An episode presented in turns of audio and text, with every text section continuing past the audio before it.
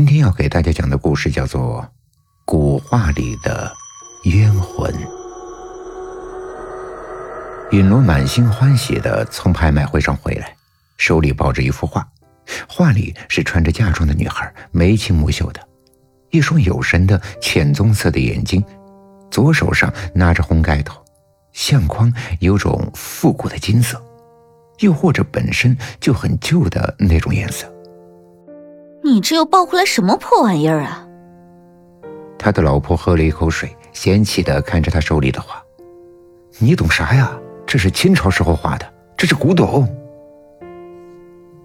他们的家很大，允罗是一个公司的老板，很会挣钱。拍卖会上带回来的画有很多了，客厅里、卧室里、走廊上、楼梯墙上都挂着历史悠久的画。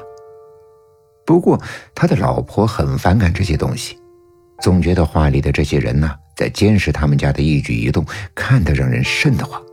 大夏天的，愣是会出一身的冷汗。当然，给他们家打扫卫生的阿姨啊，也非常的苦恼。这画一幅就是价值连城，而且允罗又这么喜欢这些画，万一要是弄碎了一幅，要打多少年的工才能够赔得起啊？允罗自从迷上了这些画之后呀，就像是着了迷一样，天天看也看不够。以前他对他的老婆很好。而且也天天到公司去，现在他有时候连公司的事情都不管了，就整天窝在家欣赏这些画。画里大多是女人，身穿着从前皇宫里的华丽服饰，就像古装片的那种衣服。你在干什么呢？他看着允罗把那张刚刚带回来的破画挂在了他们卧室原来挂结婚照的地方，而结婚照却被随意的放在了地上。哎，这画多好看呀！结婚照摆了这么多年，就先收起来吧。他说的很理所当然。不行，我看你是疯了！他的妻子冲过去，把那幅画抢过来，朝地上砸去。只听到“哐”的一声，玻璃碎了。云诺急忙蹲下，看看这个画有没有破损。你要是不想跟我过了，那就离婚。允罗拿着画丢下这句话就出门了。晚上的时候他回来，画已经重新镶好了玻璃的相框，只是他的老婆不见了。他把画放在客厅的沙发上，找遍了屋子都没有找到老婆。最后，当他在卧室里打开卫生间的门的时候，映入眼帘的是他老婆的尸体。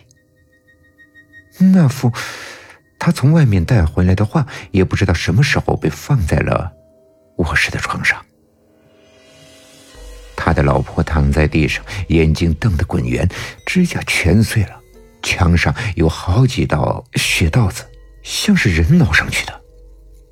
白天的玻璃碎片深深的插在了他老婆的脚心里。哼，让你砸我的画，活该。